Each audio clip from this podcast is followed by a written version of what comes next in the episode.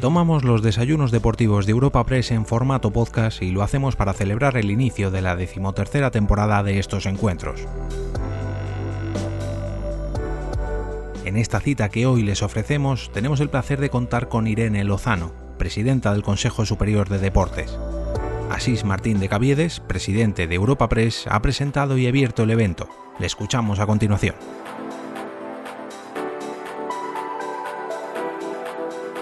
Hoy es un día especial. Eh, es un día especial porque es la primera vez que organizamos un evento presencial en Europa Press.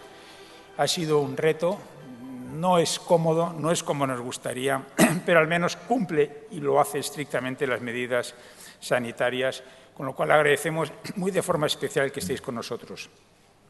Y también, lógicamente, de forma especial a Dazón, a Riverbank, a Lotería y a Repsol, que sin vuestra ayuda esto no sería posible.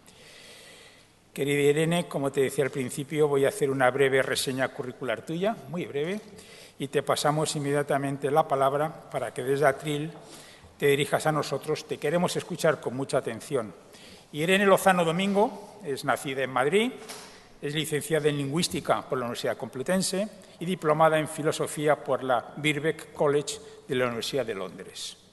Escritora y periodista, ha trabajado durante diez años en el diario El Mundo, y ha colaborado con otros periódicos españoles como es El País y ABC. En el año 2005 recibió el Premio Espasa de Ensayo. De 2011 a 2016 fue diputada en el Congreso y portavoz de la Comisión de Asuntos Exteriores, Unión Europea y Cooperación, Defensa, Radiotelevisión y Reglamento. Ya en el 16 fundó y dirigió la Escuela de Filosofía Práctica de Thinking Campus hasta el año 2018 fecha en la que fue nombrada, como todos sabemos, secretaria de Estado de la España Global. En enero de 2020, también como conocemos, el Consejo de Ministros aprobó su nombramiento como secretaria de Estado del Deporte y presidenta del Consejo Superior de Deportes. Ha sido artífice de los llamados Pactos de Viana, firmados por la Real Federación Española de Fútbol, la Liga y el Consejo Superior de Deportes para el retorno a los entrenamientos y competición de los futbolistas profesionales tras el aplazamiento provocado por esta triste pandemia COVID-19. Muchas gracias, Irene. Muchas gracias, de verdad. Que haya sido tú quien inaugure, además, esta temporada de nuestra tribuna de deportes. Y sin más, te paso la palabra. Muchas gracias. gracias. Bueno, buenos días a todos. Muchísimas gracias eh, por estar aquí. La verdad es que es un placer ir recuperando en la medida que podemos estos espacios de normalidad y yo le quiero agradecer muchísimo a Asís, mi querido amigo, el esfuerzo que habéis hecho para, para, poner otra vez en marcha toda la maquinaria, para que podamos vernos, para que podamos debatir. Son momentos difíciles, pero todos tenemos muchas ganas de esforzarnos, cada uno en nuestro ámbito, y, y poco a poco lo vamos logrando. Muchas gracias a todos los, los amigos y amigas que estáis aquí del, del mundo del deporte. Eh, concibo este desayuno como una ocasión para, para, volver a vernos las caras, o por lo menos media cara, y poder compartir reflexiones sobre el deporte, poder hablar de, de los sueños que se truncaron en, en, marzo cuando llegó la epidemia y de lo que vamos a hacer en el futuro para, para recuperar esos sueños. ¿no? Y, de, y, realmente todas las personas relevantes del mundo del deporte estáis hoy aquí o, o, bien conectados de manera telemática y creo que de aquí es de donde tiene que salir esa, esa reflexión para lo que hagamos en el futuro. Yo voy a empezar por, por daros mi visión y espero que luego eh, a lo largo del tiempo de preguntas pues, pues podamos profundizar en esos aspectos. ¿no? En primer lugar, por supuesto, quiero recordar a todas las, víctimas de la COVID-19, especialmente eh, esa enfermedad que se ha cebado especialmente con la, con la generación que nació en la posguerra, que, que, contribuyó a cimentar la democracia española y que, por desgracia, se han ido casi sin que podamos despedirlos. Creo que es una obligación moral recordarlos en estos actos y creo que es de justicia, de justicia hacerlo. Estoy aquí para, hablar de deporte, pero quiero empezar con una, eh, imagen, de la sensación que yo, tuve mientras estábamos reorganizando la, vuelta a los entrenamientos, la vuelta, el regreso de la actividad deportiva, la desescalada, el papel tan importante que, el deporte ha tenido en la desescalada. Eh, yo me acordaba mucho en, aquellas semanas de un relato de Cortázar que se titula Instrucciones para subir una escalera, que seguramente muchos de ustedes hayan leído. Es un relato breve en el que explica cómo se sube una escalera, que es algo que en 2.500 años de historia de literatura occidental a nadie se le había ocurrido que había que dar instrucciones para subir una escalera, porque es algo que es tan obvio y tan mecánico que ni siquiera pensamos en ello. ¿no? Y mi sensación cuando les teníamos que explicar a los ciclistas cómo tenían que volver a coger la bici y en qué condiciones tenían que salir, a los paseantes cómo tenían que pasear, a qué hora, con qué mascarilla, con cuánta distancia, etcétera. Tuvimos debates en el grupo de tareas para el impulso del deporte respecto a cómo inhalan y exhalan los nadadores cuando se sumergen o cuando emergen y todo este tipo de cosas. Y yo me acordaba permanentemente de, ese, relato. ¿no? Eso, es, lo que hemos hecho este tiempo, realmente tan, eh, tan, tan, difícil, tan absurdo y al mismo tiempo tan necesario. ¿no? Y lo más eh, emocionante realmente es que ya hemos, tenido, ya hemos obtenido los primeros resultados de ese ejercicio tan, tan difícil. Eh, vengo de Valencia Regresamos ayer, donde, donde he podido asistir a la, final de la Liga CB de baloncesto. Durante casi tres semanas, más de dos semanas, los principales equipos de nuestra Liga de baloncesto han estado jugando esa fase final con extraordinarias medidas sanitarias, con un modelo de, encapsulamiento de toda la, toda la población deportiva, técnica, sanitaria que, era imprescindible para, esa, para que se celebrara la competición y se ha culminado con éxito. Y esto es importantísimo. E, es importantísimo y me quiero detener en ello porque, en primer lugar, porque es un éxito de país. Me contaba Antonio Martín, el presidente de la Liga, que le habían llamado de la NBA, que le habían llamado de la, de la Bundesliga de baloncesto eh, para, para, interesarse por lo que habían hecho, por las medidas, por este concepto de burbuja que habían aplicado y para ver cómo lo aplicaban ellos. Y cuando vemos grandes ligas, por ejemplo la NBA, que está experimentando enormes dificultades eh, para regresar, mm, el haber conseguido de este golpe tan duro que ha sido la pandemia, eh, una oportunidad de proyección internacional de nuestro país, una oportunidad de proyectarnos como deporte seguro con los protocolos que, hemos eh, construido, que hemos redactado entre todos, también en el, grupo de tareas. Em, bueno, pues creo que eh, es, un ejemplo de lo que somos capaces de hacer cuando trabajamos todos juntos con el mismo objetivo y cuando nos esforzamos por, por vencer a las dificultades con, mucho trabajo y con mucho esfuerzo, pero con esa voluntad común de salir adelante. E, España es un país que ha sufrido durísimamente la pandemia, que ha luchado mucho en estos meses y, nos hemos podido convertir en ese, en ese, ejemplo y en esa inspiración. El Gobierno ha estado ahí y ha tenido un papel eh, preponderante eh, en, en, poner, o mejor dicho, ha puesto el deporte en un papel preponderante durante la desescalada. Y yo creo que esto ha sido eh, por un lado, una, eh, necesidad mm, de, la, ciudadanía, es decir, por un lado, mientras estábamos todos confinados, teníamos esta sensación de que toda nuestra vida era digital, era virtual, todas las reuniones que teníamos a través de pantallas y ese ratito que sacábamos para hacer deporte eh, en casa, aunque fuera en condiciones complicadas, pues de alguna manera nos volvía a conectar con nuestro yo material, con nuestro yo físico, que, que lo necesitábamos, ¿no? porque en la misma pantalla veíamos las series, teníamos las reuniones, hablábamos con la familia lejana y de repente volver a recuperar una parte de vida física era importante. Y, yo creo que los ciudadanos han sentido esa necesidad y también se ha visto en, las ganas que había de hacer deporte. ¿no? De repente había estos memes en las redes sociales de, vaya, gente que se pone a hacer deporte que no lo ha hecho nunca y tal. Y yo decía, bueno, pues aprovechemos esta ocasión y, desde luego nosotros desde el Consejo Superior de Deporte vamos a trabajar para que, para que la gente haga mucho más deporte. ¿no? Ahora, después de haber pasado lo peor de la crisis sanitaria, estamos eh, centrados en la recuperación de la economía. ¿no? Y, desde luego el reto que tenemos es enorme, el reto que tenemos es enorme. Se calcula una pérdida de PIB de entre el 10 y el 13% en un año, que es, pues en la crisis de, hace 10 años, pues es lo que cayó el PIB en varios años sucesivamente, ¿no? Y todo esto se va a concentrar en un año. Solo con eso ya nos podemos dar cuenta de la dimensión que va a tener la crisis. Se habla también de que va a empezar a, tener lugar una desglobalización o que la, globalización va a cambiar y esto va a afectar obviamente a todas las áreas de la economía y desde luego va a afectar al deporte como sector económico. Se habla de aprovechar para reindustrializar Europa para que no nos vuelva a ocurrir que eh, sectores de producción estratégicos dependamos de, países eh, extranjeros y eso haga que en un mercado salvaje, como fue el mercado sanitario en los peores meses de la pandemia, pues tuviéramos enormes dificultades para, adquirir determinados materiales.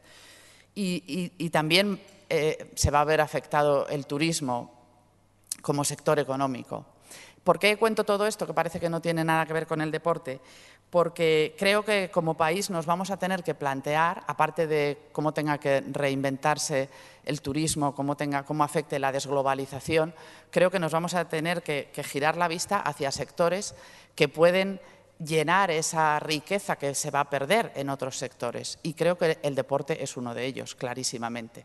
El potencial económico que tiene el deporte, tanto en España como internacionalmente, el potencial de crecimiento que tiene por delante en todos sus ámbitos, tanto estrictamente en la práctica deportiva como en, la parte audiovisual, en lo que se llama Sports Analytics, en la utilización del Big Data y de la inteligencia artificial Em, en el textil, en fin, en, cualquiera de las, ramas económicas del deporte, eh, creo que es evidente que hay un enorme margen de crecimiento y por eso creo que tenemos también que aprovechar este impulso para que desde el deporte como sector económico podamos cubrir esas, esas pérdidas de riqueza que se van a producir en otros sectores. Em, en, estos, en estos meses de crisis eh, hemos aprendido y está, relacionado con lo, con lo económico que en el ámbito de lo digital no, ni se da esa desglobalización que, algunos anuncian, anuncian, ni se da esa ralentización económica. Al contrario, las grandes eh, firmas digitales, Amazon, Google, Facebook, eh, Zoom muy singularmente, han multiplicado su crecimiento. Por lo tanto, esto nos está diciendo que esa es una de las líneas de crecimiento por la que tenemos que apostar, la innovación y la transformación digital del sector. Y esa es una de las cosas que queremos impulsar desde el Consejo Superior de Deportes, eh, acompañando eh, y liderando a nuestras, federaciones deportivas para acometer esa transformación digital del deporte español. Eh, creo que se trata de una gran oportunidad, que todos los sectores dentro del deporte se doten de sistemas de gestión digital que engloben tanto los procesos de gobernanza en las distintas instituciones como la relación con las personas federadas, la creación de plataformas que permitan la conexión de todos los datos eh, relativos al mundo del deporte y que permitan los distintos espacios para las distintas federaciones. También se pueden eh, digitalizar los procesos administrativos, tanto de la propia Administración como de las federaciones, la organización de eventos, el contacto con los clubes, con las federaciones autonómicas, en fin.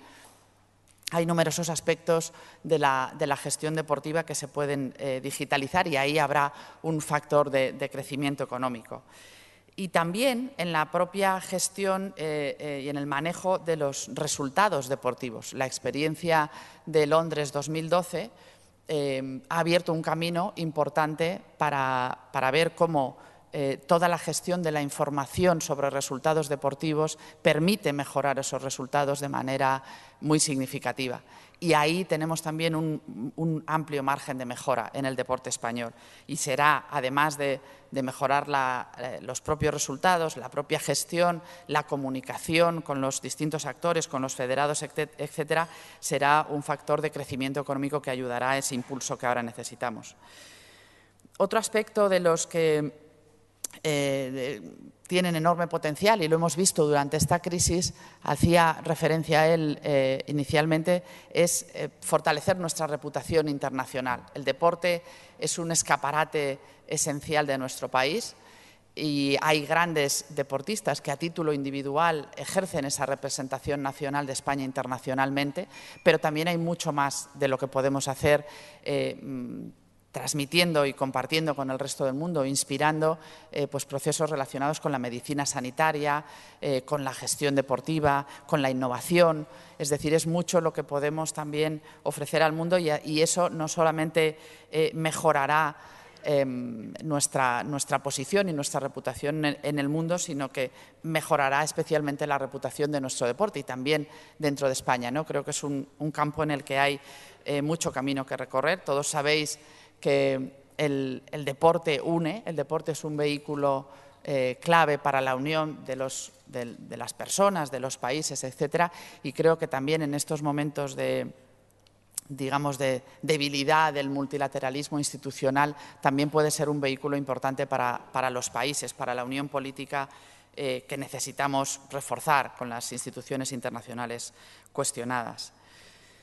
En, relación con esto, para nosotros ha sido una magnífica noticia que la, UEFA haya designado a España como sede de la fase final de la Women's Champions League, que tendrá lugar en, nuestro país, en el País Vasco, en el mes de agosto.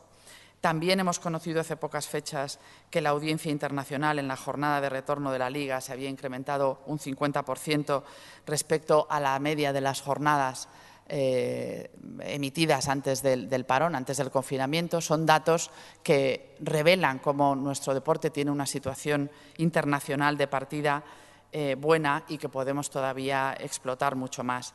Y por último, esta apuesta por la internacionalización de nuestro deporte también tiene que tener un reflejo en la, industria del deporte, en las empresas del deporte, y debe empujarnos a mejorar el déficit comercial exterior. Eh, a día de hoy, nuestras empresas del sector deportivo, eh, sus exportaciones tienen un valor, representan eh, en torno a mil millones de euros y, sin embargo, las importaciones son de unos 2.300 millones de euros. Este déficit comercial exterior pues también nos indica que tenemos que hacer ese esfuerzo por, la, internacionalización de la industria deportiva española en sus, distintas, en sus distintos eh, capítulos. En tercer lugar, también creemos que hay un recorrido grande e interesante y también con consecuencias económicas en el fomento de los hábitos saludables. En la última encuesta de la que tenemos noticia, del Anuario de Estadísticas Deportivas, se recoge que practica deporte el 53% de la población española, que está muy bien, nos coloca por delante del resto de países mediterráneos y en la media de la Unión Europea, junto a Francia, por ejemplo. Pero eh, pensemos en los veintipico millones de personas, de españoles, que no practican deporte. Y pensemos en cómo fomentar la práctica del deporte, aunque ello nos requiera eh, un gasto, en el fondo es inversión, porque será dinero que, estaremos ahorrando en, gasto sanitario. Es decir, porque el, factor, eh, la incidencia que tiene el deporte como prevención de la salud es enorme, está demostrada empíricamente eh, en cualquier variable, tanto la salud física como la salud psíquica, y por lo tanto eh, uno de los argumentos de, fortalecimiento de, la salud. Eh, en la Comisión de Reconstrucción en el Congreso precisamente se está alcanzando un acuerdo muy importante eh, que va a repensar el, sistema de salud. Creo que el deporte tiene que tener un rol esencial como factor preventivo de la salud. Se calcula que en España el coste de la inactividad física es de 1.800 millones de euros. O sea que imaginaos el margen que tenemos para reducir esa inactividad y convertir ese gasto eh, en inversión en prevención en salud. Em, de nuevo, en ese, papel de prevención para la salud que tiene el deporte, em, hay otro flanco de crecimiento en, lo que nosotros pretendemos que sea una estrategia nacional de deporte que, por supuesto, tendremos que llevar a cabo con comunidades autónomas y con municipios, que tienen transferidas una gran parte de las competencias y también del gasto. Yo les decía hace poco a mis eh, colegas en el Congreso, donde comparecí, que en realidad los pobres del sector del deporte somos el Consejo Superior de Deporte. Tenemos un presupuesto de en torno a 180 millones de euros, las comunidades autónomas de 400 y pico millones y los municipios de 2.300 millones de euros. O sea que una gran parte del esfuerzo que hay que hacer eh, en el marco de esta estrategia de hábitos saludables sin duda tiene que pasar por la colaboración con las comunidades autónomas y los municipios. En cuarto lugar, em, tenemos que conseguir que la desigualdad que ya existía y de una manera bastante estructural, pero que desde luego la crisis del COVID ha acentuado, que no se eh, agudice en el mundo del deporte en dos sentidos. Por un lado, en la medida que el deporte eh, ayuda a disminuir la desigualdad. Sabemos que los adolescentes y los jóvenes que practican deporte son menos propensos a eh, conductas antisociales, a adicciones, etcétera.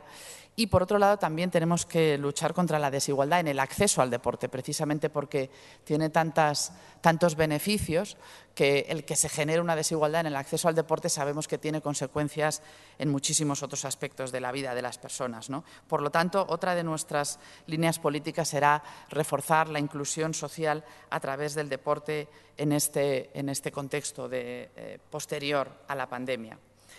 Uno de los grandes retos que afrontamos eh, que ha afrontado el Gobierno, desde luego, ha sido el, golpe social que ha supuesto y que sigue suponiendo la, primero la crisis sanitaria, ahora la crisis económica.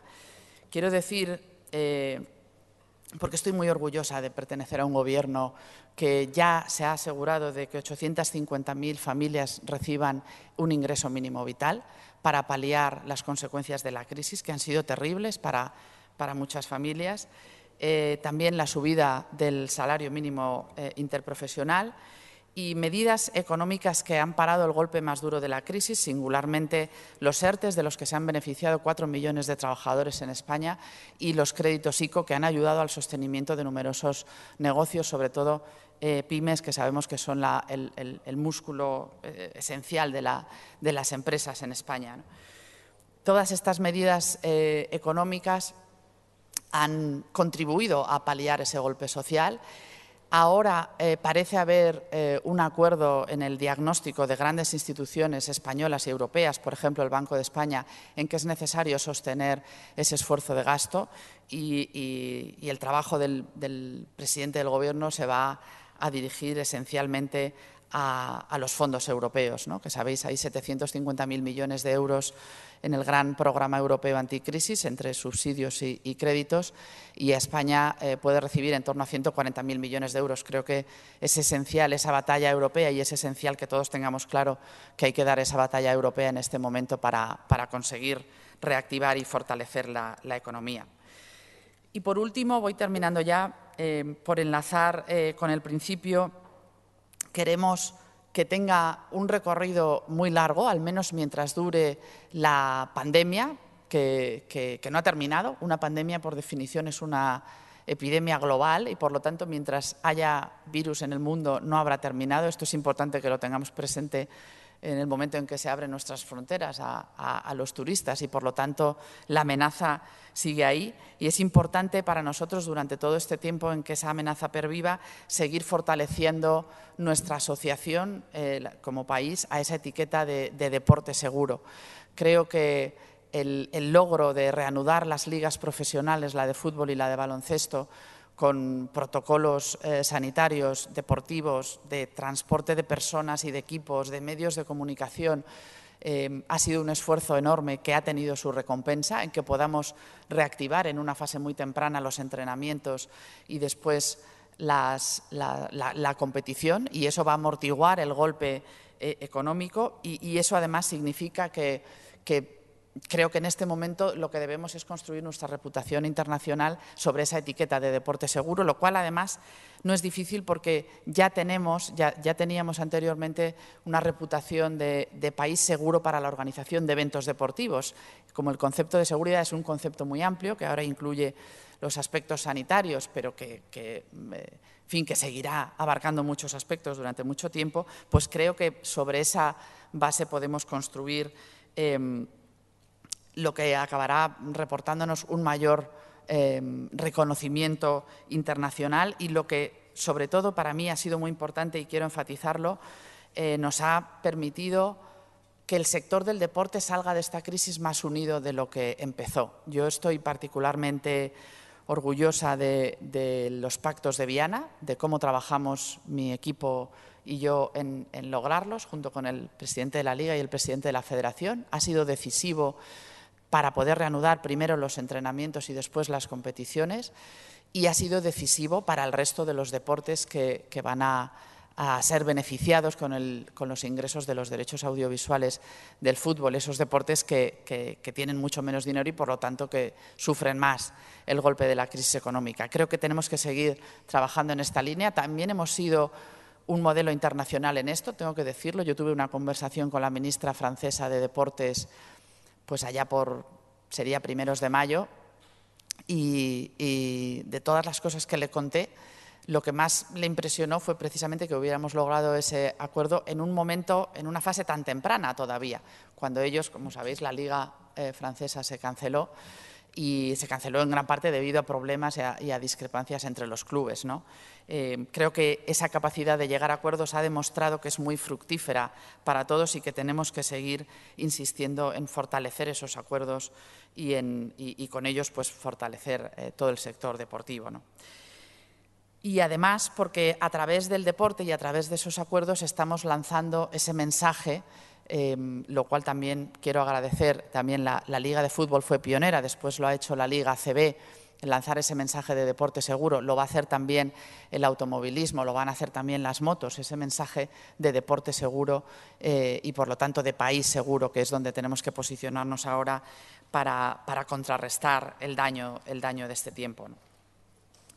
Em, entendemos el deporte como una política pública esencial en la que es necesaria la colaboración de todos los agentes y por eso eh, os agradezco especialmente a todos que estéis hoy aquí, a todos los que he mencionado, tanto institucionales, comunidades autónomas, municipios, em, eh, como privados. La, colaboración público-privada también ha sido esencial y creo que lo va a seguir siendo en este, en este momento.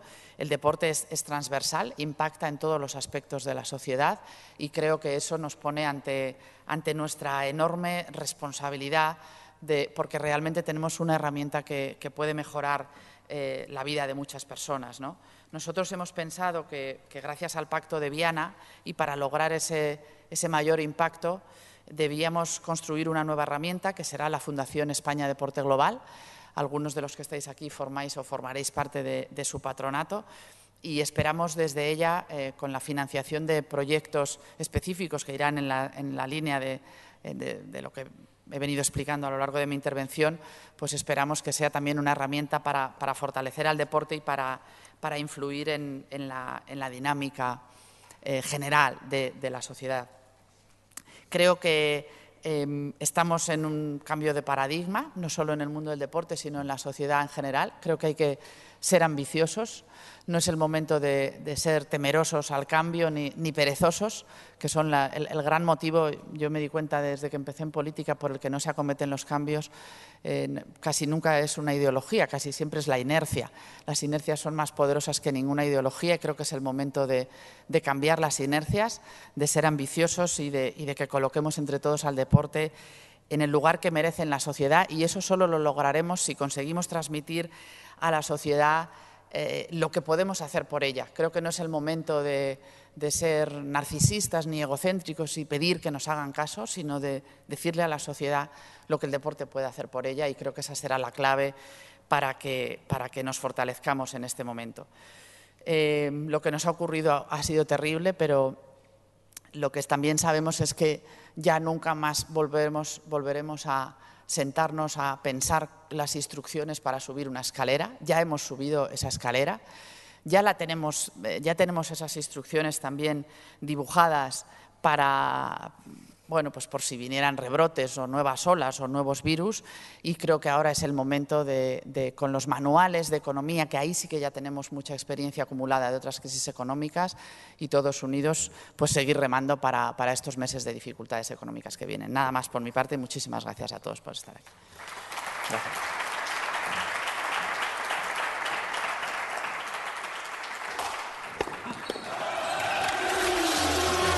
Quieres estar al tanto de toda la actualidad deportiva, puedes visitar la sección de deportes de nuestro portal de noticias europapress.es. Bueno, buenos días a todos y muchas gracias por, su ponencia, eh, señora Lozano. Bienvenidos a estos desayunos y bienvenidos eh, a este primer encuentro de la decimotercera temporada de los desayunos deportivos de Europa Press. También me gustaría saludar a los que siguen este acto vía streaming entre ellos el propio que me ha escrito hace unos segundos, el propio presidente del Comité Olímpico Español, Alejandro Blanco. Es un primer eh, desayuno cargado de simbolismo porque es el primero que se lleva a cabo de forma presencial, ya lo hemos dicho, en la nueva normalidad, y porque nos acompaña la presidenta del Consejo Superior de Deportes. Ella que es tan dada a, hacer eh, metáforas y, comparaciones, el faro que tiene que alumbrar al deporte español en estos nuevos tiempos, los de la vuelta a la nueva o vieja normalidad. Un recordatorio a todos ustedes, normalmente tienen en sus mesas, que ahora no son mesas, son sillas, unas tarjetas para formular las preguntas. Aquí tienen un, email donde pueden hacer las preguntas vía, vía email. Yo lo voy a ir consultando poco a poco, pero mientras tanto voy a empezar con el cuestionario. Irene, como decía, muchas gracias, bienvenida a estos desayunos. Siempre le digo a los futuros periodistas que deben beber de fuentes oficiales y rigurosas, pero déjeme usar la Wikipedia. ¿Qué la define a usted? ¿Escritora? ¿Periodista? ¿Política española? ¿Con qué vertiente se siente más identificada? Pues la verdad es que es una pregunta súper difícil, porque, porque no lo sé, porque me gusta, me gusta todo por igual y como concibo la política como algo temporal, pues ahora me identifico mucho más, obviamente, con mi, con mi condición política, pero cuando pase esta etapa de mi vida, pues volveré a dedicarme a escribir, que también lo he hecho mucho de menos, y, y me volveré a sentir periodista y escritora. Bueno, por cierto, hablando de, eh, aludía usted anteriormente a su comparecencia en el Congreso. Eh, me, ha servido, me ha venido muy bien para preparar este desayuno y ahí tuvo un cruce con el portavoz del Partido Popular de intercambio de lecturas. No sé qué tal lleva el, Una España mejor de Mariano Rajoy, si le ha dado manual de resistencia al portavoz popular. Bueno, yo me comprometí a, que, a leerme el resumen que me iba a hacer mi director de gabinete, que me dijo que ya se había leído el libro de Rajoy. Sí. O sea que y me, lo leeré eh, en cuanto lo tenga. Pero, pero yo recomiendo el manual de resistencia a todo el mundo, porque la verdad es que hay muchas lecciones políticas que, atender. Pues eh, empezamos con esta recomendación. Cuando le nombraron a finales de, de enero, no podía imaginar ni usted ni nadie, como usted ha dicho alguna vez, es muy fácil acertar la quiniela los lunes, pero eso no vale hay que acertarla los Es de Salvadorilla la frase, ¿eh? tengo que decir. Ah, bueno, pues le, he oído a usted también recogerla. Sí. Hábleme de, lo ha comentado antes en esta comparecencia, eh, hábleme de cómo ha vivido estos meses en los que me ha llamado la atención otra frase suya. Lo más difícil ha sido gestionar la incertidumbre. Sí, sobre todo porque, bueno, yo creo que lo sigue siendo, ¿no? Nos damos cuenta todos de que es muy difícil hacer planes, pero sobre todo en las primeras semanas del estado de alarma, lo que nos llegaba de los deportistas era una, eh, casi, casi un grito de desesperación. Primero porque no es difícil imaginarse, si para todos fue difícil encerrarse en casa, eh, para personas que están acostumbradas a 6, 8, 10 horas diarias de actividad física, de repente parar y recluirse eh, hacer esa actividad, pero en las cuatro paredes de su casa, pues era muy complicado. Y eso con la presión añadida, como recordarán, el Comité Olímpico Internacional tardó bastante en anunciar el, aplazamiento de los Juegos y eso añadió mucha presión a los deportistas, porque ellos lo que nos decían era mis, competidores en, Hungría, en Canadá, eh, están entrenando con normalidad y, nosotros no, y eso nos coloca en una gran desventaja. Eh, entonces, esos días, el, gran esfuerzo que hicimos, bueno, esos días y en las semanas siguientes fue acompañarles justamente en esa, en esa incertidumbre y, bueno, y, dar la batalla eh, públicamente que, la dimos, eh, en fin, con artículos en prensa eh, instando a ese aplazamiento de los Juegos que, era, que se veía imprescindible. ¿no? También hemos hecho un gran esfuerzo por reforzar la, atención psicológica desde el Consejo Superior de Deportes a los deportistas, que por cierto todo el feedback que recibimos es que lo están agradeciendo mucho porque aparte de la incertidumbre, ellos sufren también mucho en estos momentos un problema de, motivación al no haber competiciones. Al deportista lo que más le puede motivar es la perspectiva de una competición cercana, ¿no? Y al, no tenerlas cercanas, pues también les ayuda un poco a, obtener la, motivación de, otros, de otras fuentes.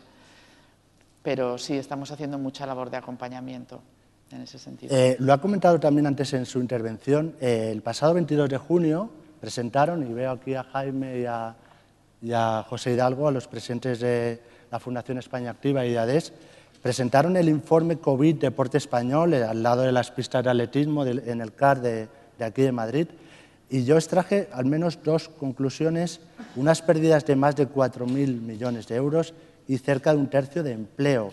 Hablaba aquí de empezar a mover la rueda de la economía.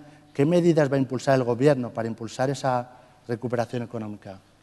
Bueno, una de las grandes dificultades que tenemos, y por eso yo he agradecido especialmente la colaboración de ADES y de la Fundación España Activa, es em, la de obtener la, radiografía del daño económico del sector cuando, cuando se está produciendo.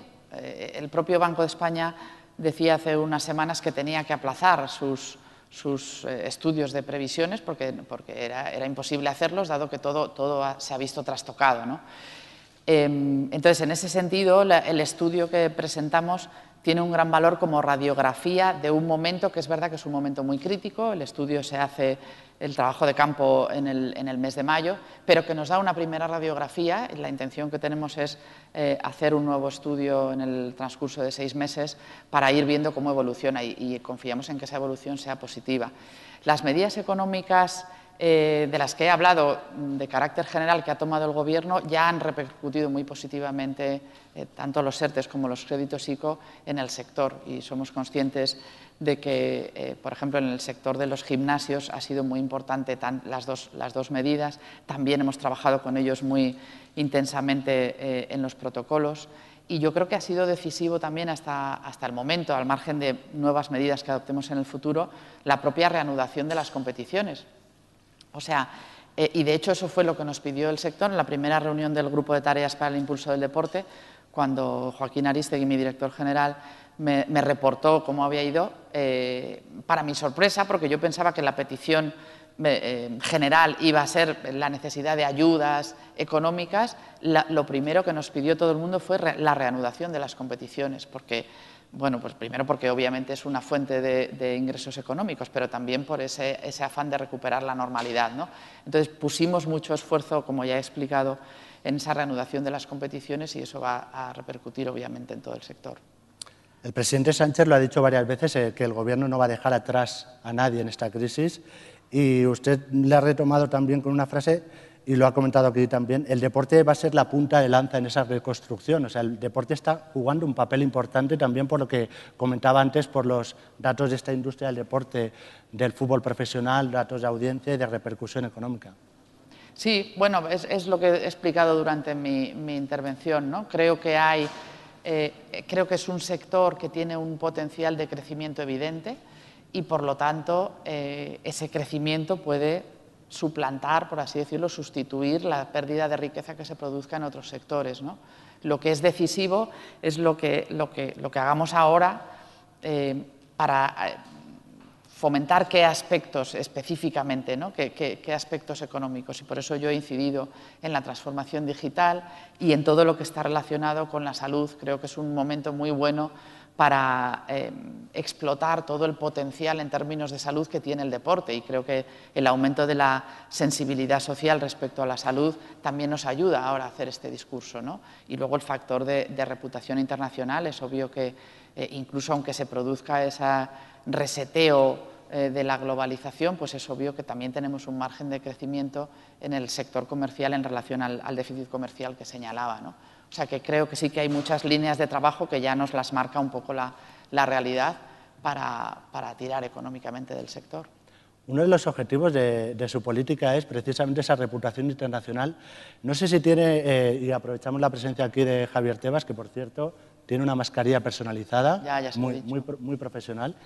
Eh, si tienen previsto algún, algún tipo de acuerdo con la Liga, aprovechar esa red que tiene la Liga en todo el mundo para precisamente mejorar la marca de España, que era como anteriormente se llamaba la Fundación España Global.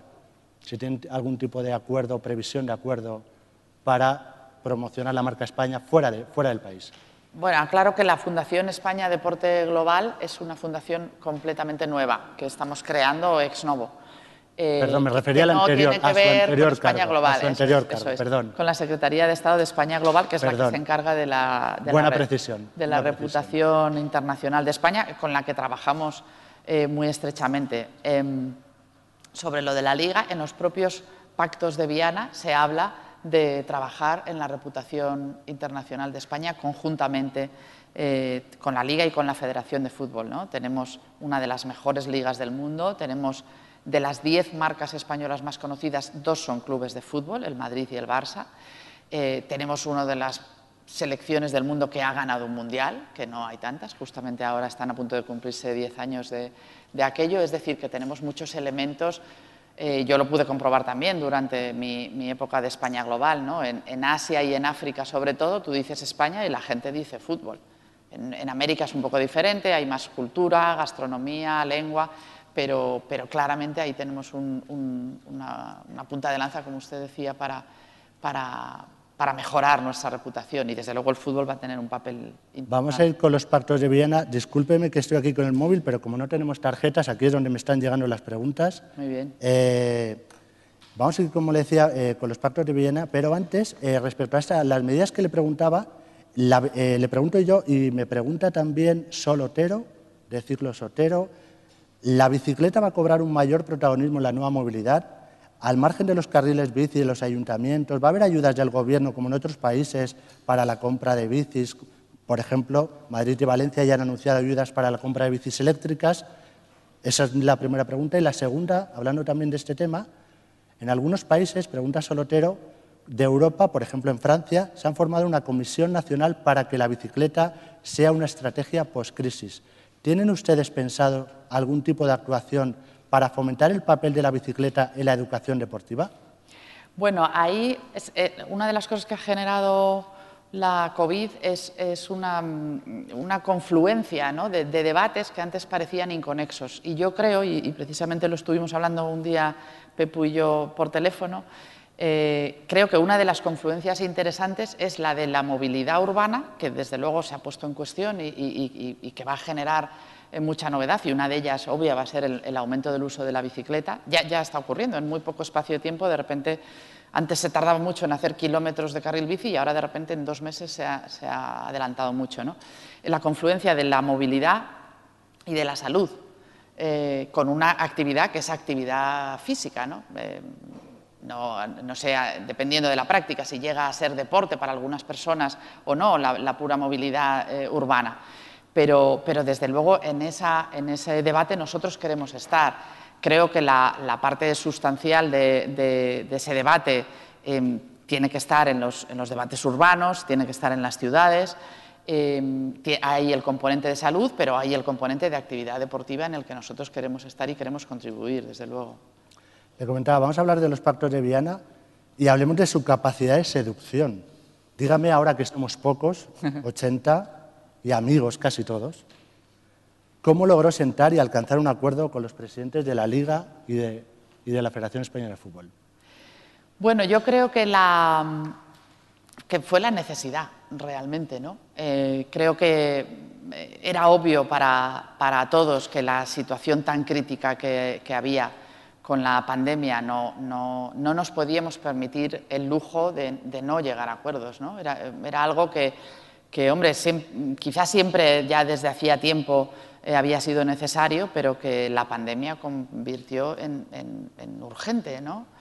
Y, la verdad es que, la, bueno, sí, sí hicimos un gran esfuerzo, no lo voy a ocultar, en, diseñar la reunión, cada uno de los pasos que, tenía que, que tenían que ir cumpliéndose para, para celebrarla y, bueno, pues fue posible gracias a la buena voluntad de las dos partes. ¿no? Nosotros hicimos el esfuerzo de, mediar, de poner bueno, todo, todo, lo de alrededor, pero desde luego los, los, artífices del acuerdo fueron el presidente de la Liga y el de la Federación. Y yo creo que, bueno, pues porque imperó la, la visión de que, de que, de que, eran necesarios esos acuerdos y la, lo fructíferos que han sido creo que nos da la razón en lo, importantes que fueron y la importancia de seguir manteniéndolos y de seguir siendo fieles tanto al, propio Pacto de Viena como a sus derivadas, luego sobre todo el código de conducta que, que marcó también un momento de, unión de todo el sector del deporte importante, ¿no? un código de conducta que firmaron prácticamente todos los clubes de fútbol y, prácticamente también todas las federaciones. ¿no? Ese fue el momento en que claramente el sector mandó el mensaje de que, de que estábamos unidos y de que era lo que había que hacer en un momento tan difícil.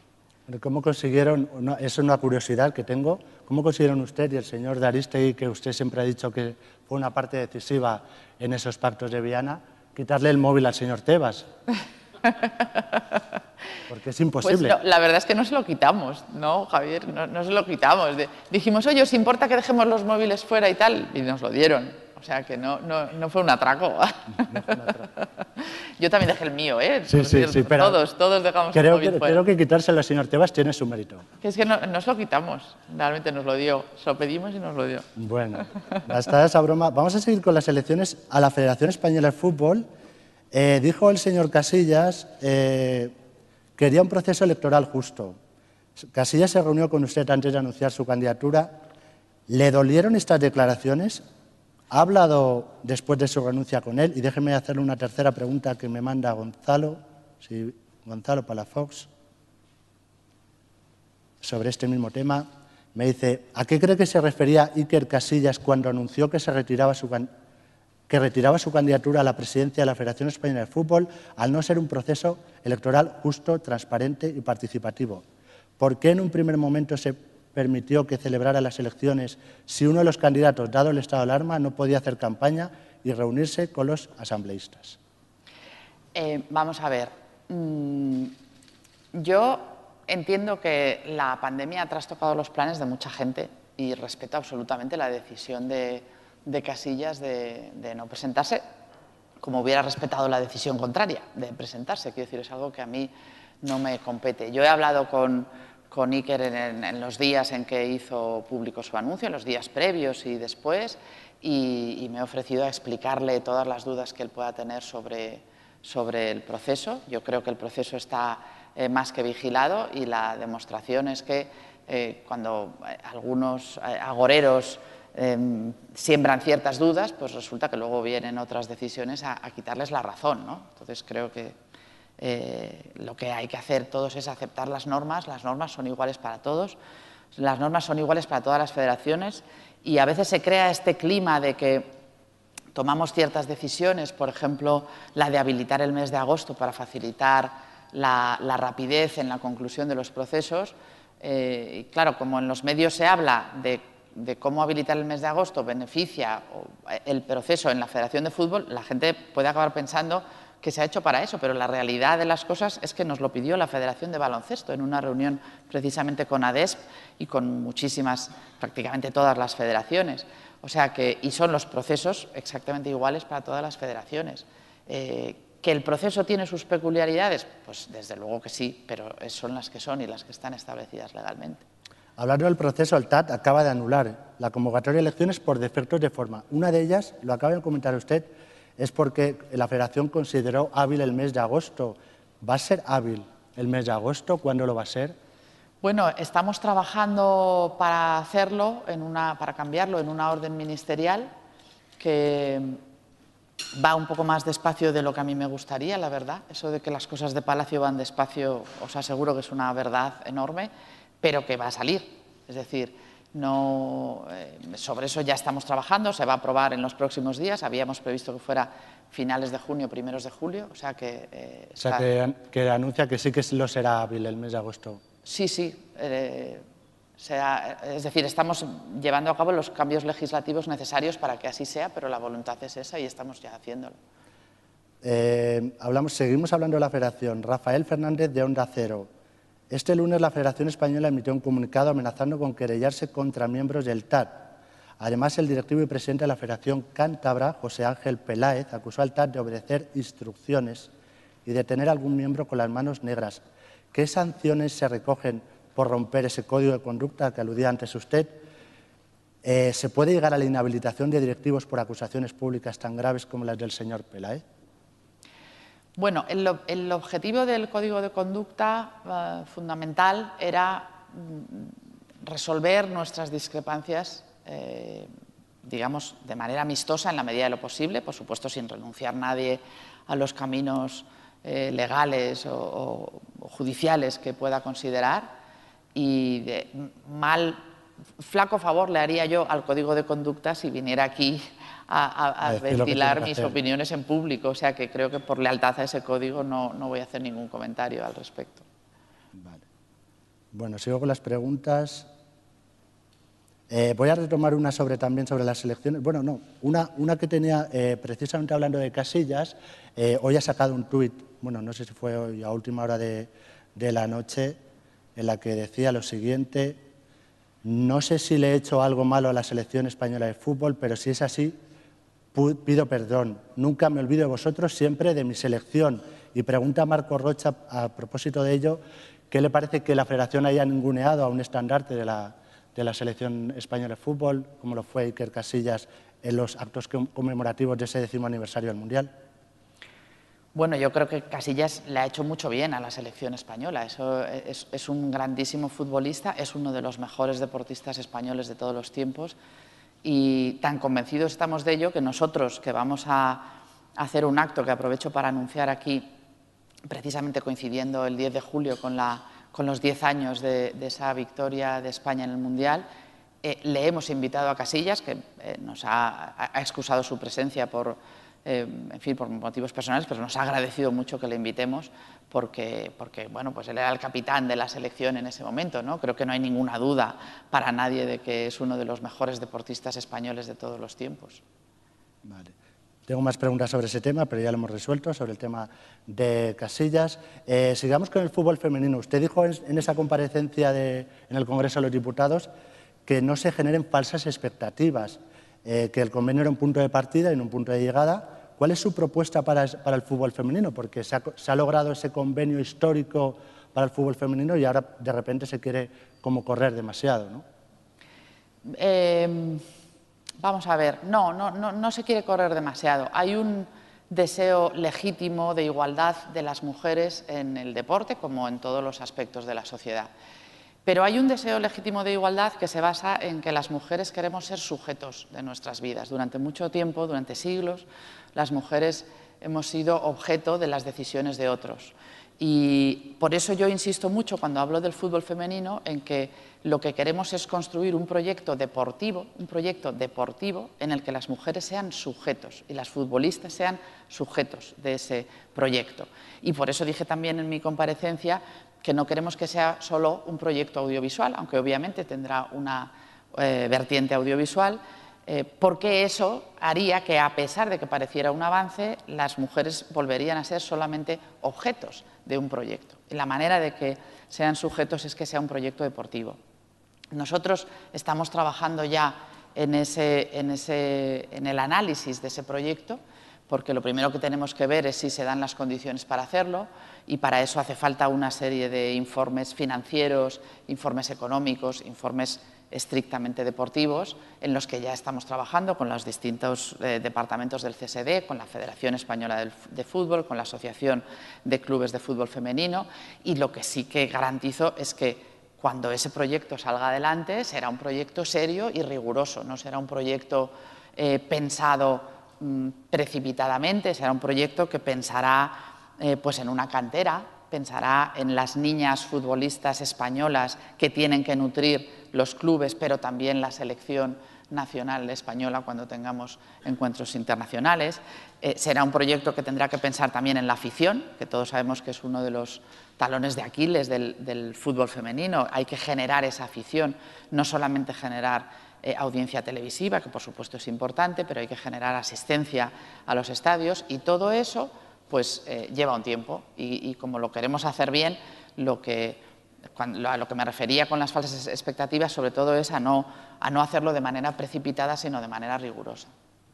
Hablemos, y lo ha comentado también usted, del retorno de la liga y del público en los estadios. ¿Cómo valora ese retorno del fútbol profesional y si tiene noticias de sus colegas comunitarios? Antes aludía a la Bundesliga alemana también, no en el fútbol, en el caso del baloncesto a la NBA que también quería copiar los protocolos que había empleado la Liga, la Liga CB en Valencia. ¿Tiene noticias de cómo se ve desde fuera esa reanudación de las competiciones en España? Bueno, eh, eh, se ve como un caso de éxito evidente, ¿no? Eh, la Liga CB de baloncesto ha terminado con éxito y sin público. Y a pesar de eso, hubo, ha habido ciertos incidentes de menor importancia, pero con los aficionados en, Vitoria ayer. ¿no? O sea, el, deporte despierta pasiones y por eso es importante, mientras no erradiquemos el virus que sigue estando ahí, pues em, controlarlo, ¿no? Y la manera más evidente de controlarlo para todos los países del mundo, solo muy recientemente, ayer creo, Dinamarca ha empezado a permitir algo de, algo de público en los estadios, pero, pero yo creo que lo, más seguro para todos es terminar eh, la liga sin público, ¿no? Creo que está yendo todo muy bien. Em, eh, empezamos a trabajar en lo que en aquel momento, a mediados de abril, parecía imposible, que es que, y de hecho mucha gente nos dijo que estábamos locos, que cómo iba a, jugarse al fútbol, que tal, y nosotros creímos que era razonable y que se podía hacer con seguridad, y del mismo modo creemos que para que se pueda hacer con seguridad y de forma razonable, de momento hay que terminar sin público. Bueno, eh, discúlpeme por esta, este lío del móvil, no, me, no me, siento muy cómodo. Eh, mientras usted habla, pero lo, tenemos que hacer así por temas sanitarios. Eh, precisamente sobre este tema, bueno, usted en Valencia, eh, que firmó un acuerdo con, fue al, al CEAR de Luz Puig, creo, aparte le recibió creo que el presidente de la Generalitat, eh, fue a la, final de la Liga CB. allí dijo que el tema del público estaba zanjado, que a lo mejor en septiembre se lo volvían a plantear. Y sobre este tema me pregunta Irene Aguiar de Jusport, Señora Lozano, ha dicho en reiteradas ocasiones que esta temporada acabará sin público el fútbol. ¿Cómo se justifica esa doble vara de medir con las plazas de toros y otros espectáculos a los que sí que se permite el acceso de público? Bueno, se justifica claramente en las masas que mueve el fútbol, ¿no? Las masas que mueve para bien, que generan eh, muchas oportunidades de negocio, mucho calor, y mucha pasión, etcétera, y, para mal, pues cuando viene una epidemia, pues también está, está más tocado, ¿no? Hay que pensar que, eh, pues no sé, en un teatro incluso grande, pues eh, un 30% de aforo a lo mejor son 300 personas, 500. Hay que pensar que en un partido de fútbol a puerta cerrada ya hay trabajando en torno a 230, 250 personas cuando se hace sin público y que un tercio del aforo de algunos campos de fútbol españoles pues serían 30.000 personas. 30.000 personas que tienen que desplazarse en transporte público, que tienen que entrar, que tienen que salir, es decir, entonces toda esa complejidad eh, creo que es lo que justifica que el tratamiento sea diferente. Le diré que el otro día he comparecido a lo largo de cuatro horas en el Congreso de los Diputados y los representantes de la ciudadanía española, ni uno solo de ningún partido político, me ha demandado que se permitiera entrar al público. Algo nos indica eso de lo que eh, la ciudadanía española en su conjunto considera razonable, ¿no? Y creo que, lo hemos hecho muy bien hasta ahora y, que se ve como bastante razonable lo que estamos haciendo. Bueno, pues que el señor Tebas es muy insistente. Es eh, nacido en Costa Rica, pero, tiene pena aragonesa. Pero, ya, le, ya le conozco.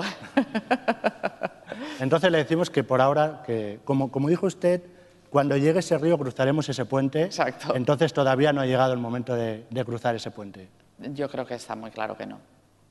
En septiembre lo, hablaremos. Eh, también hemos aprendido en esta pandemia que las circunstancias cambian muy rápidamente, ¿no? Y de repente, ¿qué, estará pasando dentro de un mes o dentro de dos? Yo creo que el verano nos va a dar la ocasión de, poner todo en perspectiva. La llegada de turistas también va a generar cambios que tenemos que ver cómo los digiere el sistema sanitario y, en septiembre estaremos en otro momento y en ese momento pues ya veremos lo que hay que hacer.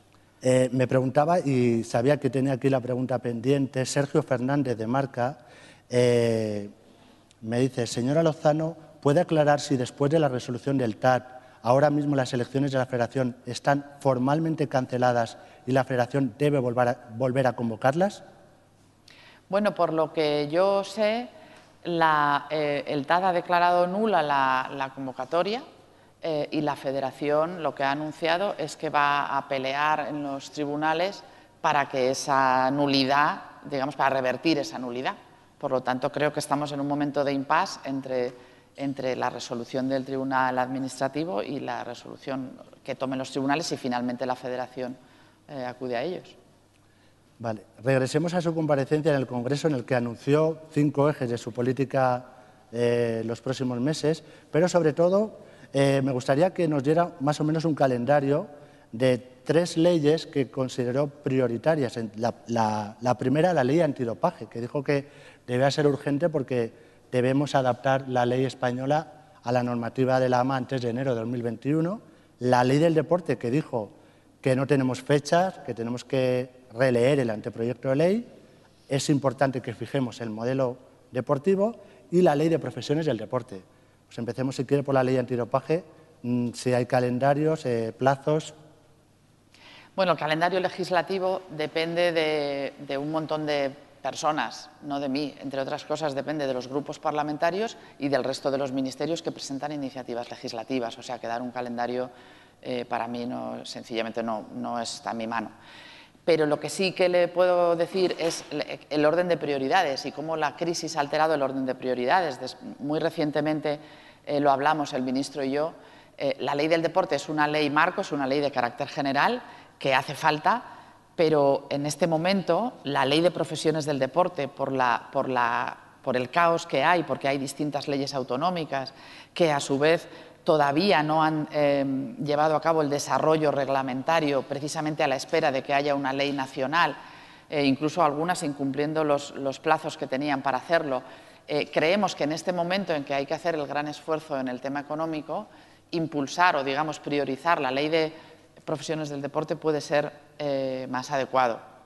Y la ley antidopaje ocurre lo que ha señalado usted. La normativa aguada cambia en enero de 2021 esto es algo que eh, afectó a, nuestra reputación cuando se tuvo que cerrar las instalaciones de aquí de Madrid hace unos años por motivos no deportivos, sino eh, administrativos y creemos que es una buena ocasión de, digamos, eh, mejorar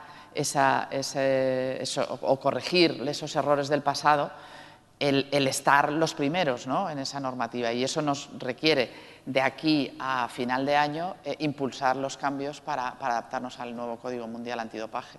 Está un poco agafada la ley del deporte, porque parecía que estaba a punto de ser aprobada y justo hubo todo, se, generó todo el proceso de convocatoria de elecciones y se quedó ahí anclada en el Congreso. Bueno, no estaba usted, pero bueno, es un comentario elevado. Pero está en vigor desde el año 90 y ahí sigue y proporciona un marco que ha permitido que nuestro deporte crezca. O sea, yo tampoco diría eh, que está agafada, ¿no? Y, desde luego la cambiaremos, pero, pero simplemente se ha alterado el orden de prioridades. Eso, eso, es lo que le iba a preguntar, que no hay fecha no significa que no sea prioritario porque es una de las prioridades de este gobierno. Eso es. Eh, seguimos, voy a seguir eh, con preguntas de compañeros. Señora, de Gabriel, Gabriel. Señora Presidente, ¿podría ser el Consejo Superior de Deportes, la Casa del Deporte Español, el órgano coordinador transversal, tanto de las diferentes administraciones como ministerios, que España necesita para que el deporte sea por fin una función y cuestión de Estado y se convierta en la polipíldora transformadora de nuestra sociedad? En su brillante y acertado discurso aparece un nuevo y potente alcance transversal del deporte. ¿Merece una ley del deporte acorde? Bueno, eso ya lo ha comentado. Yo creo que una de las cosas que que ha puesto de manifiesto, bueno, que se viene poniendo de manifiesto en realidad mm, en los últimos años y que, y que con la crisis sanitaria lo hemos visto en términos de sanidad, es que iniciamos como Estado un proceso de descentralización hace muchos años eh, y que, para, que muchas veces se dice somos un Estado federal que no se quiere llamar así, eh, somos un Estado federal inacabado. Eh, yo lo que creo que nos faltan las herramientas de cooperación que tiene todo Estado federal. Tenemos una estructura que es, aunque a mucha gente no le gusta el nombre, a mí el nombre me da igual, creo que se ha puesto de manifiesto, por ejemplo, en la sanidad de manera evidente. ¿no? Y de hecho estaba prevista ese desarrollo sanitario en, la ley general que se aprobó en el año 2011. Creo que también en el deporte es necesario esa labor de coordinación, de más intensa. Creo que después de 40 años de desarrollo autonómico es el momento de dejar de, pelear por, por quién tiene las competencias, en el caso del deporte además está bastante claro, y de darnos cuenta de cómo se conectan todas las competencias entre sí. Yo se lo digo, pues por ejemplo, eh, con el presidente de la Generalitat Valenciana, que estuve eh, hablando eh, con él de esto precisamente. tenemos que trabajar muy estrechamente con las comunidades autónomas. Em, yo me encargo del deporte de élite, nos encargamos en el Consejo Superior de Deporte, Pero para que haya buenos deportistas de élite tiene que haber buenas políticas de deporte base. Y el deporte base lo hacen los ayuntamientos, lo hacen las comunidades autónomas, se pueden canalizar programas de detección precoz del talento a través de la educación y por lo tanto habría que contar con los sistemas educativos autonómicos. Es decir, que lo que creo es que tenemos que dejar de ver las competencias como que nos encadenan ahí así los estancos y tenemos que empezar a trabajar para toda una cadena que, acompaña al deportista y al deporte a lo largo de toda su vida y, creo que quien puede hacer ese, esfuerzo de coordinación y tener un poco ese cuadro de mando es el Consejo Superior de Deportes. Todo esto, por supuesto, en términos colaborativos, porque no se, no se puede hacer de otra manera, pero yo creo que esa es una línea de trabajo. Bueno, tres, cuatro preguntas últimas. Mi compañero Guillermo Sáez, de Europa Press, le pregunta, ¿los clubes de la ACB son reacios a que aumente el número de clubes, ya que eso reduce aún más los ingresos publicitarios en un año que ya se prevé difícil por la crisis? Sin embargo, el convenio vigente entre la ACB y la Federación exige que los dos mejores de la Leporo asciendan a la máxima categoría. El Valladolid ya se ha quejado públicamente de que la ACB no atiende su petición de ingreso. La pregunta es, ¿cree que es posible un nuevo pacto de Viana en el baloncesto y evitar que se judicialice esta situación? ¿Qué solución se le ocurre? Bueno, yo creo que... Lo de Pacto de Viana ha calado, ¿eh? ha calado lo de de Viana. yo espero que las cosas no se pongan tan mal como para que haga falta otro Pacto de Viana. Los dos, los dos eh, actores implicados en este caso, que son la Federación de Baloncesto y la, y la Liga CB, eh, somos conscientes de que están llevando a cabo grandes esfuerzos y que llevan tiempo negociando eh, para tratar de llegar a un acuerdo sobre esto. ¿no? Y, ellos, eh, bueno, pues digamos que han adquirido con nosotros ese, ese compromiso de, intentar llegar a un acuerdo. Si no hay acuerdo, pues obviamente nosotros tendremos que, intervenir, pero creo que en este momento, mientras todavía es posible, creo que le tenemos que dar una oportunidad al acuerdo. Y si yo me pronunciara, pues posiblemente interferiría en ese acuerdo. ¿no? Así que por el momento vamos a agotar las posibilidades eh, de acuerdo que todavía ellos eh, dicen que están vivas. Mi compañero Juan Gutiérrez del diario AS, subdirector, eh, pregunta tres preguntas breves. ¿El fútbol sala o el fútbol femenino se han quejado por no tener rango profesional en la vieja ley del deporte? ¿Para, para cuándo una ley que corrija estas carencias? Primera pregunta. Esa ya está contestada. ¿no? Sí. Segunda, ¿habrá maratones y atletismo popular en España este año? Y la última pregunta es, ¿cómo está previsto mover el país por el país una ciudad ambulante como es la Vuelta a España? En el tema de los maratones, precisamente en, Valencia, que tiene uno de, los maratones más importantes del mundo, hemos estado hablando estos días de esto y creo que está por aquí también la, directora de la Fundación Trinidad Alfonso. Y los planes son celebrar solamente la parte de élite, digamos. Todo el mundo entiende que una carrera de de 40.000 corredores en las circunstancias actuales es prácticamente imposible de celebrarse y lo que ellos están en este momento, en lo que están trabajando es en, que se celebre la parte, eh, digamos, de élite. ¿no? Y, bueno, eh, también se van a dar de plazo hasta septiembre para, para, para tomar una decisión, pues por lo mismo, porque, porque ahora es, es, prematuro, pero tampoco se puede agotar hasta el último momento pero yo creo que más o menos van a ir los tiros por ahí, por la celebración no de las carreras populares en sí, sino precisamente, por desgracia, de prescindir de toda la parte popular. Y en cuanto al ciclismo, en lo que ya estamos trabajando con la Federación de Ciclismo eh, y con otros eh, organismos afectados, es en la Vuelta a Burgos, que va a ser el primer gran evento, el primer gran evento que nos va, nos va a, permitir un poco medir la temperatura, ver cómo están las cosas, ver cómo se pueden aplicar los protocolos, ver cómo se puede contener la, asistencia de público, que es lo que, lo que generaría más, más riesgo. Y bueno, pues creo que, esa experiencia eh, nos va a servir como piloto ¿no? para testar qué se puede hacer a continuación. Pues precisamente hablando de ese contacto físico, pregunta Juan Carlos Martín Sánchez, hablando de rugby, un deporte con mucho contacto, ¿consideran algún tipo de iniciativa para equilibrar a los deportes con más contacto y que supone que la vuelta pueda ser más complicada y puedan estar más afectados por la COVID y la distancia social? Bueno, tengo que decir que el protocolo básico de vuelta a los entrenamientos que se aprobó en el CSD con la participación y el trabajo de todo el sector, de ligas, de federaciones, de patronales, de empresas, de todo el sector, el, protocolo es para todos los deportes, incluso para los deportes de contacto. Es decir, lo que, ahí se ha previsto, y, nosotros tenemos eh, judocas y karatecas, por hablar de deportes de, contacto muy estrecho, en el CAR, en el Centro de Alto Rendimiento, que ya están entrenando de acuerdo a estos protocolos y que obviamente tienen ciertas limitaciones, pero, pero no, es, no es imposible. Es decir, eh, es posible hacerlo ya con las herramientas de que nos hemos dotado ya, con ciertas precauciones y también teniendo en cuenta que, eh, no hay competiciones con carácter inmediato, no hay competiciones a la vista eh, en estos deportes. Eh, lo que yo he podido hablar con los deportistas que ya, que ya están en el CAR, que, pertenecen a deportes de contacto de este tipo que le digo, es que están bastante satisfechos de haber reanudado los entrenamientos y poder estar otra vez incluso trabajando eh, en equipos, ¿no? en, vamos, en grupos, eh, con, distancia y con, limitaciones, pero, pero bueno, en algo que se parece bastante al trabajo físico que necesitan hacer.